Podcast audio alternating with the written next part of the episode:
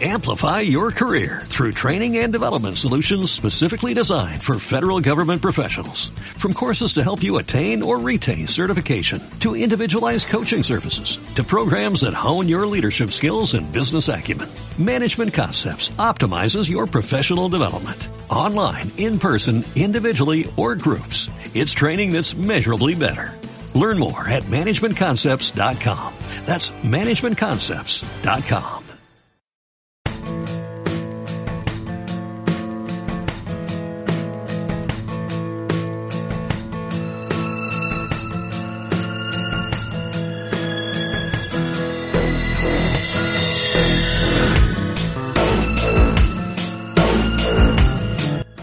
Terribles saludos a todos los que sienten el acero. Yo soy Wayne, arroba Wayne Wonder en Twitter. Y hoy tenemos un gran día porque ha venido a hablar de Steelers a la terrible opinión, Steelers 360, todos lo conoceréis, arroba Steelers 360 con número. Y en concreto, Carlos Ortega, arroba Caos FDZ en Twitter. Carlos, bienvenido, un placer tenerte desde el otro lado del charco. ¿Qué tal? ¿Cómo, cómo estás, Luis? Este, Wayne, buenas noches eh, eh, para ti, buenas tardes aquí en México. Sí. Eh, pues muy contento, muy contento por la invitación. Nada, muy contento de tenerte por aquí también. Y estamos grabando, la gente no lo sabe, pero son las 10 de la noche, como bien has dicho, y queda media hora para los juegos. Este programa es de media hora. Luego yo los lunes de media hora hablo de, pues, del partido de Steelers, Ahora, pues claro, una vez fuera de la temporada, lo que hacemos es hablar un poco con invitados ilustres. En este caso, tenemos a uno de los que, bueno, yo cuando empecé en Twitter, eh, estabais ya por allí y la verdad que fuisteis para mí, pues una gran ayuda, ¿no? A la hora de enterarme de, de todo lo que es el, lo que pasaba en Steelers, noticias. Y es verdad que os he visto, porque yo estoy en, en, Twitter desde 2012, creo que vosotros estáis desde 2011, corrígeme si me equivoco. Así es, así es. Y claro, eh, he visto también cómo habéis evolucionado, cómo habéis crecido, cómo, joder, ahora mismo sois un claro referente para la comunidad hispano, hispanohablante y no, gracias a vosotros sois un... Yo siempre he pensado, digo, ostras, esta gente parece que trabaje para Steelers de verdad, ¿no? Porque sacáis las noticias rápidamente, eh, muchísima opinión, muchísimos artículos, luego que tenéis, también ahora estáis por Twitch, o sea, de verdad, eh, parece que, seáis parte del club, en serio, para la gente de aquí de habla hispana. Mira, eh, yo, bueno, tengo 45 años siguiendo este equipo y la verdad es que ya, ya yo tuiteaba mucho sobre Steelers, pero eh, por ahí nos invitó un, buen amigo que vive en Barcelona, mexicano, vive en Barcelona, se llama José Luis Lugo, eh, nos invitó a participar en, en este Steelers 360 y, y, lo tomamos y, la verdad es que pues sí tratamos de, seguir a mucha gente, de estar eh, al día, este, lo más posible, al momento, si es, si es necesario. Eh, no, desafortunadamente no trabajamos para los Steelers, ¿qué más?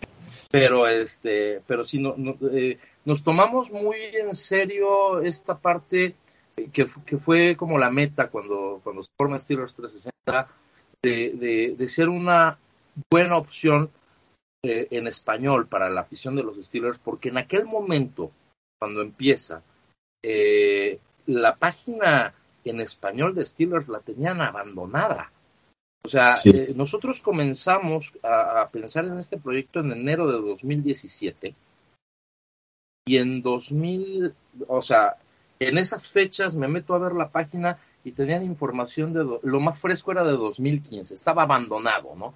Eh, entonces, pues decidimos tomar al, al, al toro por los cuernos y, y, y aquí estamos todavía, eh, casi seis años después casi seis años después. Y yo he hablado contigo en Twitter desde casi el primer día, hemos interactuado sí. muchas veces. Sí, eh, a veces, a veces este, eh, eh, con opiniones contrarias, pero sí. siempre con cordialidad. Sí, sí, yo me acuerdo de hace ya muchos años, ¿no? Porque yo creo que tú eh, con Tomlin, ahora no sé en qué posición estás, creo que estás ya un poco más reticente, ¿no? A lo que es la era Tomlin, corrígeme también si me equivoco Sí. Pero al, al, principio, hace unos seis años, tú eras ferviente defensor de Tomlin, o estabas sí, un poco. Y tú y yo discutimos ya, porque yo hace cinco años, hace un lustro, ya pensaba que debería haber un cambio, tú pensabas que deberíamos de seguir, y yo creo que ahora mismo estamos los dos casi en el mismo punto, que, ¿vale? Eh, vamos a conocer tu opinión. Tú, eh, y más ahora que esta semana ha salido la noticia de que han ratificado a Matt Canada, que es algo que, como tú sabes, la mayoría de la Steeler Nation está un poco de uñas con esto, ¿no? Exactamente. O sea que podemos hablar de eso. En el caso de Tomlin, mi punto de inflexión es el final de la temporada de 2018. Yo, yo generalmente soy, gente que vive en el deporte, eh, eh, me dedico al deporte, nada más que a otro deporte, al fútbol soccer, eh, ya profesionalmente hablando. Generalmente voy dividiendo, para mí lo mínimo razonable para cualquier entrenador de cualquier deporte pueda dar resultados son cuatro años. Entonces, los primeros cuatro años de Tomlin son buenos. Ha llegado Super Bowls, este, etcétera, etcétera.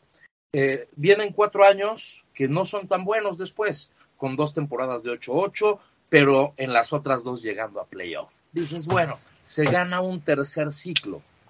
Eh, te estoy hablando de que ese segundo ciclo es 2011, después del Super Bowl contra, contra Green Bay, eh, a 2014. 2015 le pongo un tercer ciclo porque llevó una transición eh, eh, bastante suave, ¿no? A mí me tocaron eh, temporadas realmente fatídicas con Cauger y con Noll. Mm. Y dije, bueno, aquí fue una transición generacional donde se pierden todos los jugadores que tenía Cauger, pues por el paso del tiempo, obviamente. Y, este, y definitivamente tenía que venir algo muy bueno entre 2015 y 2018. Y no llegó y, parecía que el equipo evolucionaba poco a poco hasta la llegada a esa final de conferencia contra los Patriotas. El siguiente salto tendría que haber sido el Super Bowl. En 2017 viene la caída con, Jaguars, eh, fatídica, y en 2018 se las ingenian para quedar fuera de playoff con un equipo que tiene una ofensiva número 4 y una defensiva número 6 y además compitiendo contra corebacks novatos en la división. Ese fue mi punto. Ahí, ahí fue donde yo rompí con Tommy. Ahí fue donde dije, se tiene que ir sí o sí. Yo, eh, tú has dicho, claro, el punto de inflexión, que hablas de los dos años de 8-8, yo creo que, eh, y en esto hemos hablado, eh, el problema fue echar a Arians, para mi gusto. Él le culpan en aquel momento la eliminación con Broncos y y parece que Tomlin no hace, bueno, de, hecho hay declaraciones del propio Arians años después que él dice que lo traiciona a Tomlin, o sea que él esperaba que se quedara y que le apoyara y lo que encontró fue todo lo contrario, ¿no? Y entonces eso fue un poco mm, ver a Tomlin de otra manera para mí y para algunos más aficionados, ¿no? Luego vienen lo que tú dices, las dos temporadas de 8-8, eh, empieza una nueva era, como que el que dice fructífera, con, unos, con un ataque bueno. Tenemos a Ponzi, por ahí creo, bueno, Ponzi creo que llega en 2010, ¿no? 2010, sí, señor Brown, que también llega en 2010. Y luego por ahí en 2013 llega Livion Bell. Y, ¿sí? Esa, esa última etapa que yo menciono, 2015-2018, pues es la, el auge de los Killer Bees.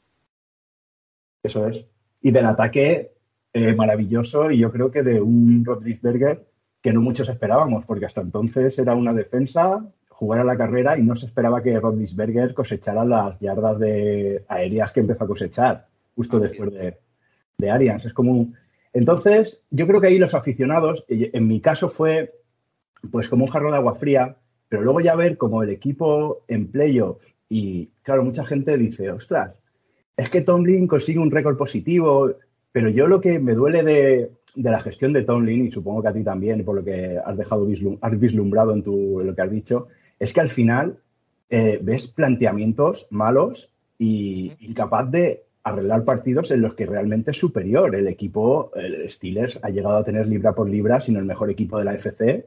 Aquel que hablas, si no fuese año de Patriots, el año que iba con Jaguars, si no tenía Steelers el mejor equipo de la FC, pues andaría muy cerca, vamos. Exactamente.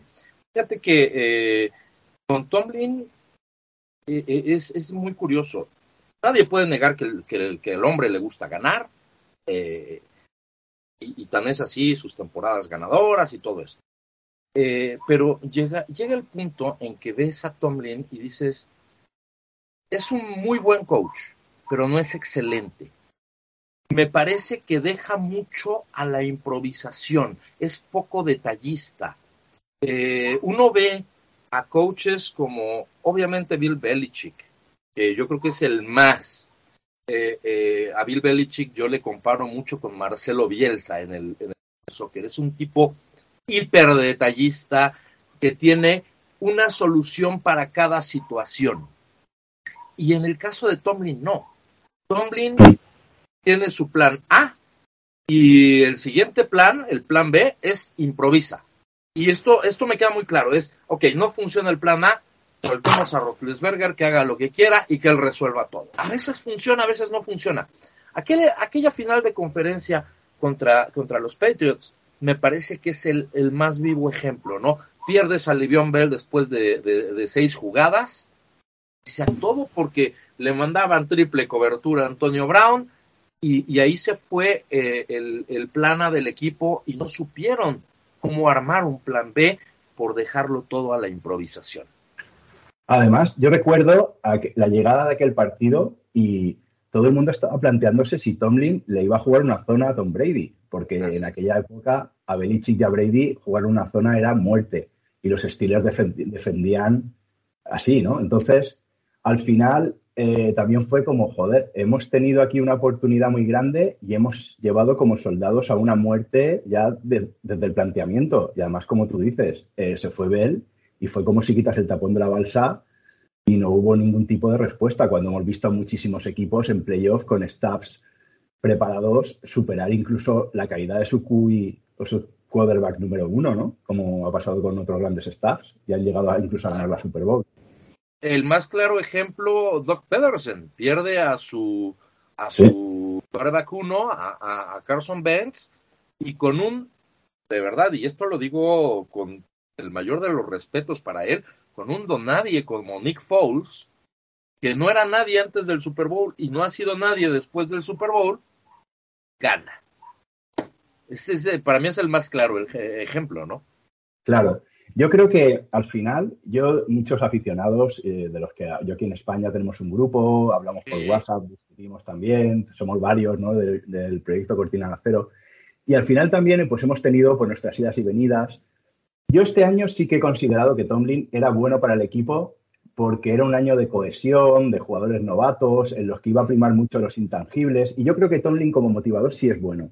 Pero creo que en esto también hemos hablado, el problema al final si tú eres un coach, que eres motivador, que eres otro tipo de coach, que no eres un genio de X y O, y ya entramos en lo que podría ser los clichés, pero es que al final es cierto para mí, en mi opinión. ¿eh?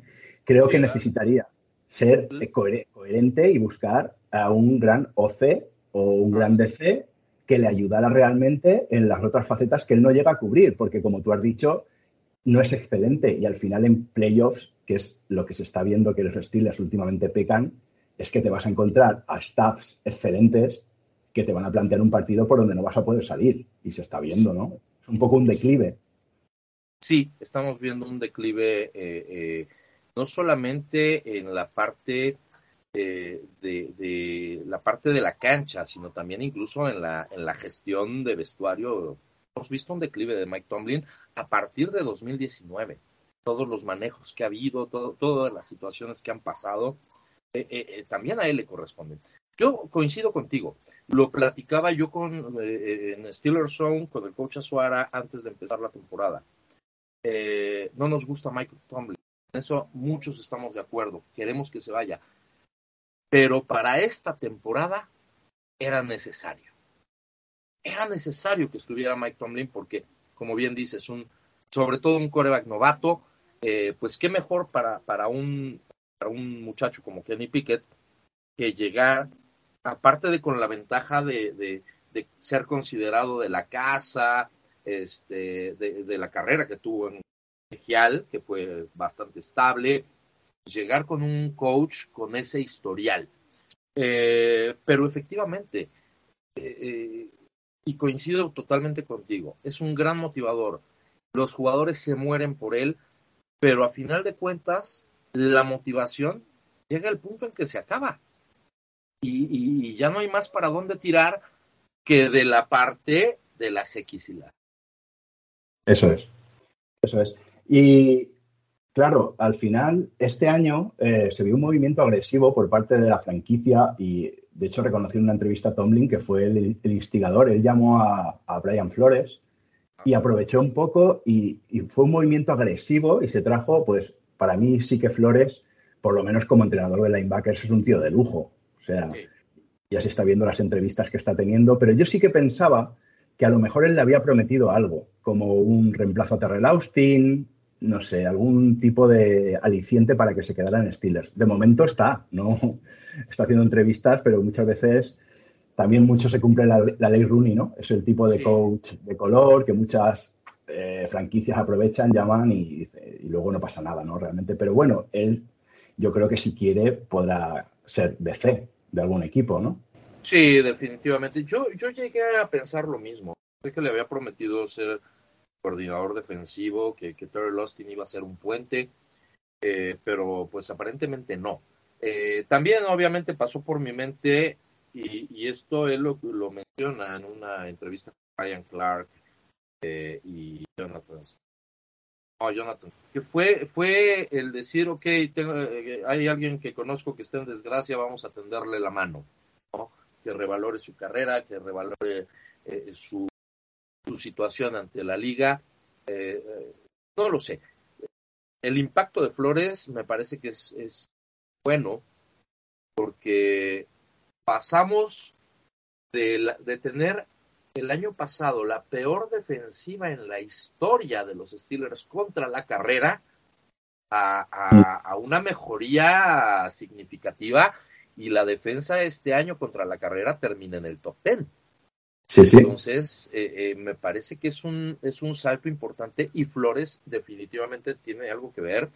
Eh, ya lo mencionó también Kenny Pickett, que en su mejoría en, las ofensivas de dos minutos, eh, Brian Flores fue importantísimo.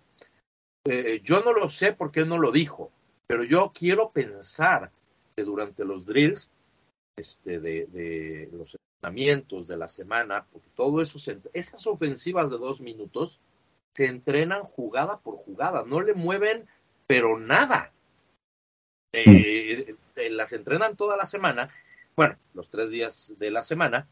Yo me imagino que Brian Flores en lo que más le ayudó a Kenny Pickett fue en la lectura de las defensivas. Siendo un hombre que conoce profundamente esa área, eh, eh, es en lo que le, le ha ayudado y, vaya que, hubo una mejoría por ese lado.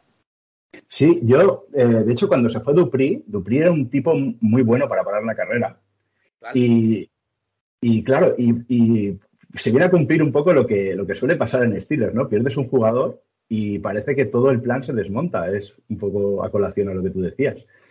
Y ahora la incorporación de Flores, sí, eh, ha sido. Pero claro, eh, en cuanto al tema de Tomlin que estábamos hablando, yo esa agresividad y esa esperanza que yo tenía de que él, como se dice aquí en España, cayera del burro o diera por hecho que él necesita tener al lado a gente mejor o mejores estrategas. Y claro, estás viendo cómo los equipos despiden, cómo los equipos eh, rivales están haciendo entrevistas. Y ves el inmovilismo de la franquicia, que por otra parte es histórico, pero dices, hombre, igual las cosas no han cambiado. Y cuando tengamos un equipo que cohesionado, y ahora pues yo tengo esperanzas porque al final tienes jóvenes que son playmakers, que te van a dejar espacio salarial, y que vas a tener posibilidades de formar un gran equipo. Yo creo que estamos a un buen draft y una buena agencia libre de, ser claros competidores por rooster.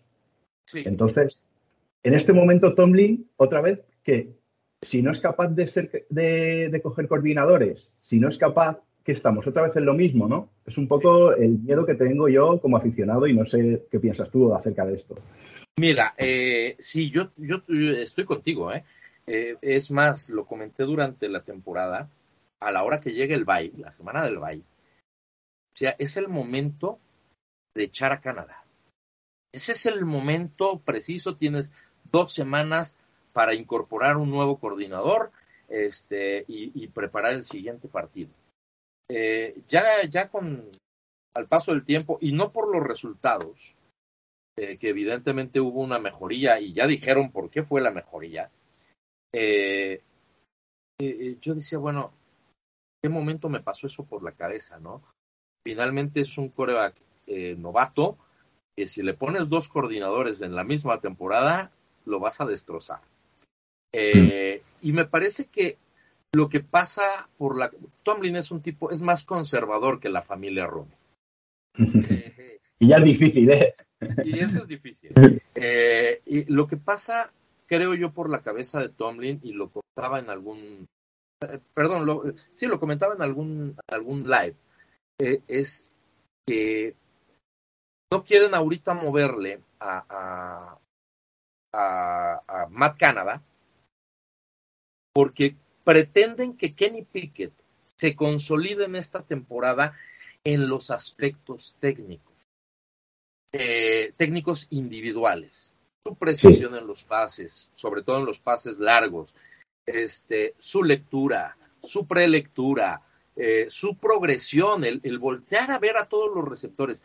Si tú, si tú te fijas, y esto es de novato, eh, esto no, no es que sea un defecto de Kenny Pickett, él hace progresión con su primer objetivo e inmediatamente se pasa a su escape. Difícilmente buscaba su segundo o su tercer objetivo. Bueno, eso lo tiene que mejorar. Y me parece a mí que lo que le pasó por la cabeza a Tomlin es, hombre, si este chavo tiene que mejorar en lo, en lo, en lo individual y aparte le cambio al coordinador y le meto nuevos conceptos, pues no, no, vamos a avanzar a ningún lado. Me parece que en esta ocasión la decisión de Tomlin es buena. Ahora, para el siguiente año, tiene que buscar un, otros coordinadores. Yo lo que más le reclamo a Mike Tomlin es que sea rodeado de personas, de personal que no tiene la capacidad. Él heredó a Bruce Arians, que era el coach de, de, receptores, y el equipo lo promueve y heredó a Dick LeBeau. Y son los mejores resultados de la historia de la franquicia. Y, tenemos el ejemplo bueno. Los que escoge. Sí. Ese es el problema. Y, y, hoy tiene coordinadores o que son muy pasados ya de tiempo, como, como eran Figner y Butler, hombres ya muy veteranos, o, coordinadores que simplemente no dan. Necesita buscar gente que ya está en la NFL, que tal vez no sean coordinadores ahorita.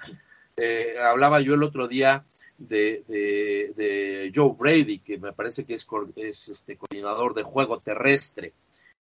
Mm. No es el coordinador ofensivo, tráetelo y conviértelo en coordinador ofensivo. Gente que ya ha brillado y que puede brillar más, pero pareciera que al señor Tomlin no le gusta que brille nadie más que él. E, ese es otro de los problemas que vemos la gente que seguimos mucho a Mike Tomlin. Yo detecto, yo detecto que nosotros detectamos todos esos vicios y esas cosas que a lo mejor desde fuera, muchas veces la gente, no, es que desde fuera se ve todo muy bonito. Sí, pero desde fuera, sin la presión de un resultado, sin la presión de... Porque claro, tú le estás pidiendo a un tipo que arriesgue, que tiene su puesto ganado y que ha conseguido un récord positivo. Entonces, es difícil, ¿no? Pero muchas veces desde fuera se ve la claridad, sin tener que estar atado a todas esas presiones, ¿no? Y es verdad que, hay que acertar, pero muchas veces, por eso digo que la afición, mucha, la parte que está del otro lado es un poco conformista en ese sentido, porque vale, sí, hay que acertar, igual no aciertas, pero ¿de qué te sirve llegar a un partido de playoffs y que te manden para casa porque te han planteado, aunque tú tengas un equipo superior? Es que por eso mismo es lo que a lo mejor muchos estamos ya cansados, ¿no? Llevamos tanto tiempo viviendo y viendo esos vicios y esas cosas que detectando el problema, viéndolo claro y que nadie mueve un dedo, ¿no? Por, por eh, cambiarlo. Eh, o te comentaba hace, hace rato, tengo 45 años aficionado a los estilos. Y este periodo, estos últimos seis años, es la primera vez que me toca ver que el equipo no gana en ese periodo de seis años un solo partido de playoff. Imagínate ese, ese nivel ya de, de, frustración este, y hasta de desesperanza, ¿no? Eh, afortunadamente conozco la historia de la franquicia y, sé que van a, salir de esto eh, en, algún punto, pero, pero definitivamente eh, estos seis años son lo, lo, peor que yo he visto de los Steelers en 45. Claro, y, pero es que Carlos, aparte lo desesperanzador, porque yo he visto a Cower y he visto al equipo morder la hierba y con equipos peores, con Tom, Tommy Maddox, plantear partidos y ver al equipo llegar hasta el final con opciones y salirte y llegar a finales de conferencia y, perder. Bueno, pero ver al equipo luchar. Pero esto de los últimos partidos, que te echen en dos cuartos, el, año pasado fue Kansas, pero ¿y cuando ha sido Browns? Pero que sea también Jacksonville, por favor, si Jacksonville venías con un día de descanso, venías con tu equipo de gala, con el mejor como tú como hemos estado comentando, y que llegue Doug Marrón con Bortles y te esté machacando por el aire y no saques a los linebackers de la caja ni los pares, es que son cosas muy eh, grotescas, ¿no? Sí, es grotesco eh, y es este es difícil de, de, entender. a mí me costó mucho mucho trabajo llegar a entender. Yo decía, ¿por qué? ¿Por qué? Y de verdad lo creo que no se ha rodeado de gente exitosa. ¿sí? Eh, para, eh, el éxito de un head coach en la NFL va de la mano de la capacidad de sus coordinadores. Y tú ves a los coordinadores que tuvo Bill Cowher, quitando a Kevin Gilbride, a, Ray Sherman, eh, todos eran muy buenos por la parte ofensiva. Y en la parte defensiva, bueno, el primero que tuvo fue, me parece que Don eh, Capers, que para mí es el mejor coordinador que han tenido los Steelers después eh, de, de, de, de, Bob Carson, el autor de la cortina de cero, ¿no? Eh, entonces, es, va mucho por ese lado. Y, y Mike Tomlin, yo no sé si no lo vea, no sé si no lo quiera ver, o no sé si definitivamente eh, eh, ya está montado en una parte donde dice, bueno, si ellos no pueden, yo lo arreglo todo y la verdad es que no arregla nada porque parte de su trabajo es delegar funciones.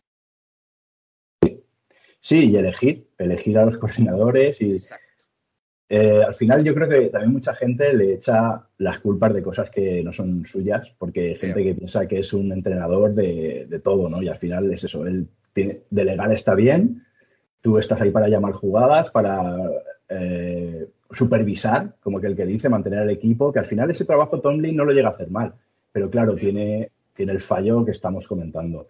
Y no me quiero ir, Carlos, porque hay partido ahora y queremos verlo y además este programa lo hacemos de media hora para que sea una píldora. Eh, has hablado de Piquet. Eh, también estamos, toda la afición, pues eso. Yo sé que vosotros al principio tenéis esperanzas en Rudolf. Se cumplió ahí un una especie de, problema. Es que, claro, eh, Steelers al final no tenía una bola de cristal para ir al draft y no sabía que, iba a caer hasta el 20 Pickett. Eh, ellos, y lo que vemos en muchos drafts es, no, estos QBs van a salir en segunda ronda, van a salir a final de primera, pero claro, estaba por ahí Panthers, estaba Saints, estaban, no me acuerdo qué equipos más, Falcons, por ejemplo, que, Dices, van a picar y van a coger un QB y en cuanto salga uno pasa como en todos los drafts, salen los siete. Sí, sí, entran en pánico. entran en pánico. Eh, y al final ellos, pues creo que cogen a Trubisky para ir eh, al draft más tranquilos, porque... Por la muerte de, de, de, Dwayne Haskins. Eso es. Y, y, luego se encuentran con Pickett. Y claro, tienes tres QBs, eh, claro, son los tres de una buena calidad, como puede ser Rudolph, como puede ser eh, Trubisky. Tienes a Pickett, que por supuesto es el novato que tiene que entrar. No piensas si lo, van a poner, le van a dejar aprender un poco detrás, un tiempo para que no entre con toda la presión. Al final las cosas pasan como pasan, ¿no?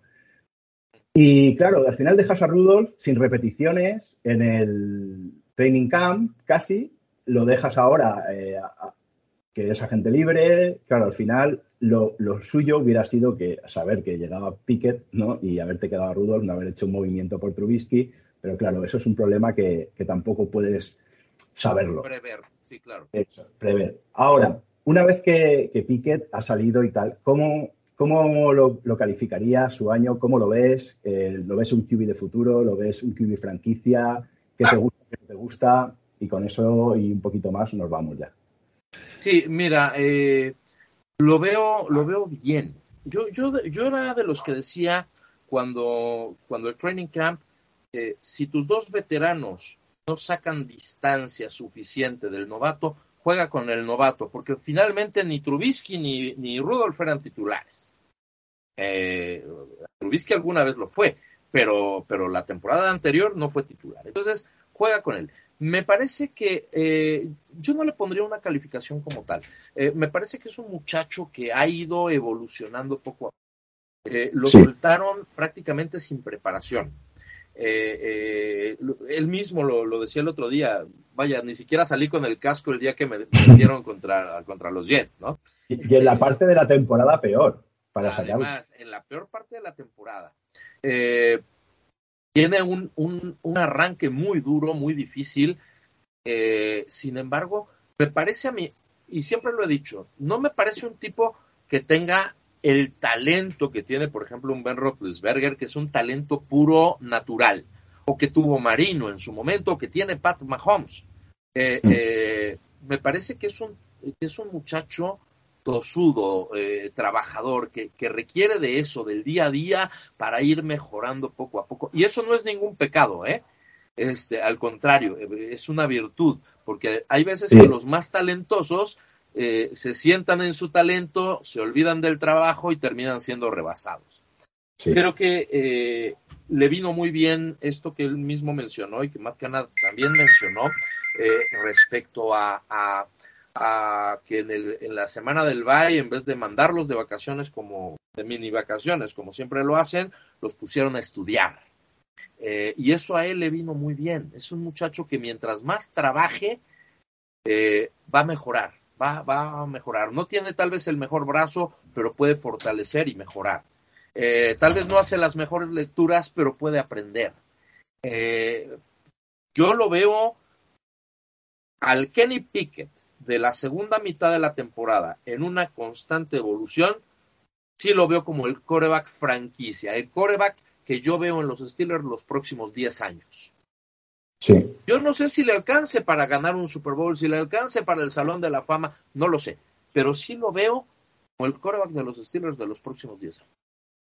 Sinceramente, desde la Week 12 ha estado rankeado en el top 3 por QBR, que al final las estadísticas eh, ya sabes cómo son, hay que leerlas como hay que leerlas, no juegan contra quien juegan, no tienes realmente mucha lectura porque al final han sido 10 partidos, 11 o 11 y medio, no, no recuerdo ahora mismo cuántos, pero por ahí.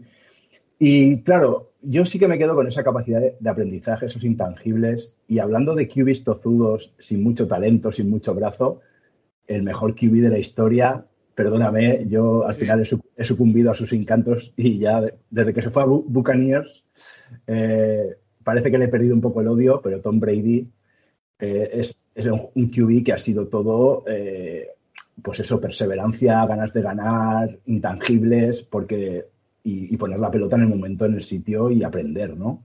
Entonces, pues, él y Joe Montana son el más claro ejemplo. Eso es, bien sacado también lo de Montana. Y al final eh, te enteras de cosas de, de, Pickett. Ves que lanza intercepciones porque arriesga el balón, decide no arriesgarlo. Ves que consigue eh, drivings ganadores, o sea, el último drive ganador, como conseguía Rodlisberger, como conseguía Brady, como, porque al final si ves el top de, todos los tiempos están Breeze, eh, Rodlisberger, eh, Manning y Brady. Están ahí en ese top. Que es tener los arrestos de ganar. Y, y él, pues ya ha hecho dos, ¿no? Eh, o tres. Eh, y, no sé, y, al final oyes cosas de los, de los comentarios de los compañeros, dicen que a la habitación del vídeo le llaman la habitación de Kenny Pickett, ves que han dado vacaciones y él no se ha ido de vacaciones, se ha quedado entrenando. O sea, son muchas cosas que sí que son buenas señales, Carlos. Yo sí que lo veo por ahí. con posibilidades. genera buenas sensaciones por ese lado. Además es un muchacho, y esto es difícil de conseguir en un novato, que hizo que sus compañeros le respondieran, que hizo que sus compañeros lo siguieran. Eh, tiene liderazgo. Y esto es una cualidad que no se da tanto en los novatos. Eh, eh, Big Ben es uno de ellos, ¿no? Pero hemos visto novatos de mayor calidad y de mayor talento que Kenny Pickett, a los cuales sus compañeros no han seguido.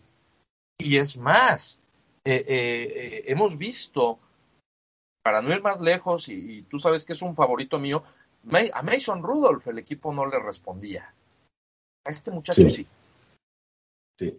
Le respondió el primer partido cuando salió que Rodríguez estaba malo y al final el equipo se, se, agarró a algo, pero es verdad que llegó un momento que se veía lo que tú dices, que el chico no, no tenía esa clase de liderazgo. Y eso, pues bueno, Carlos. Y tiene más talento que, que Piquet, ¿eh?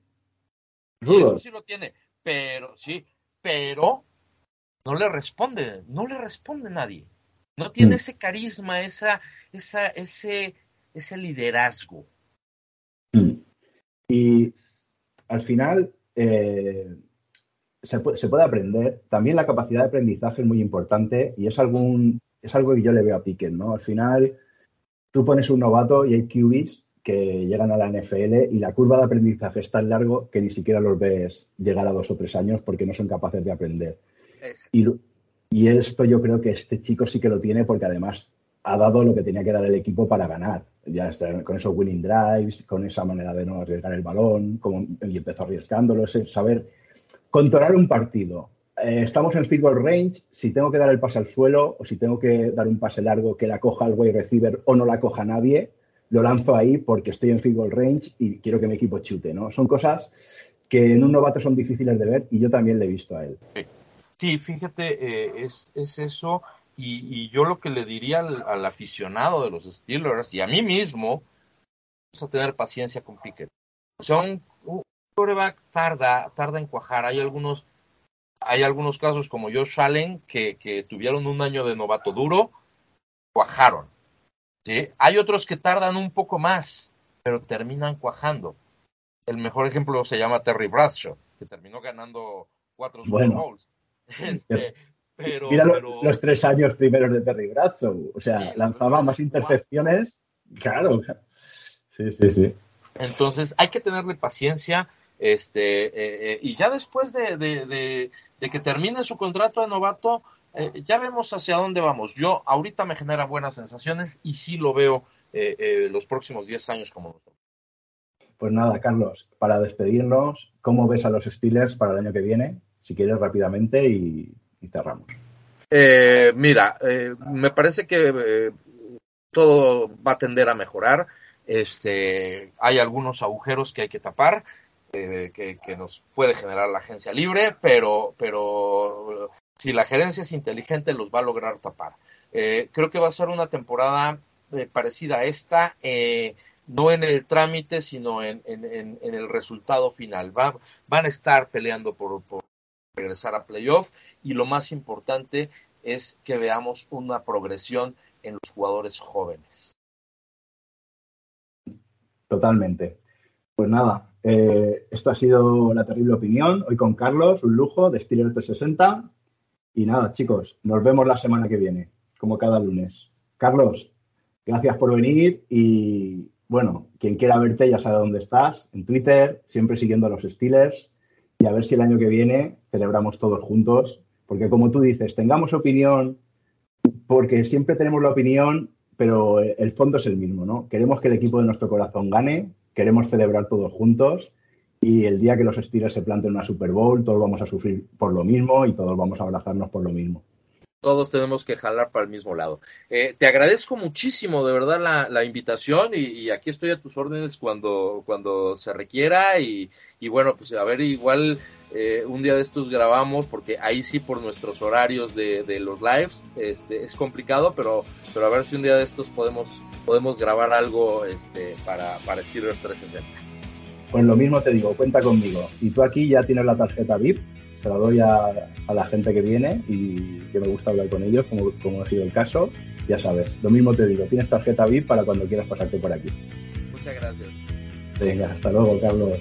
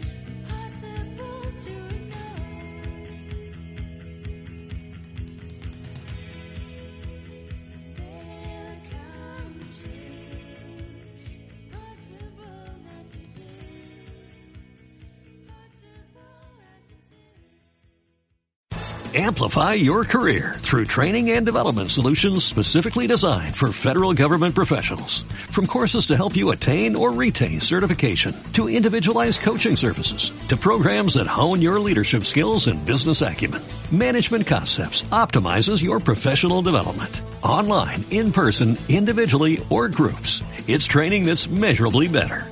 Learn more at managementconcepts.com. That's managementconcepts.com.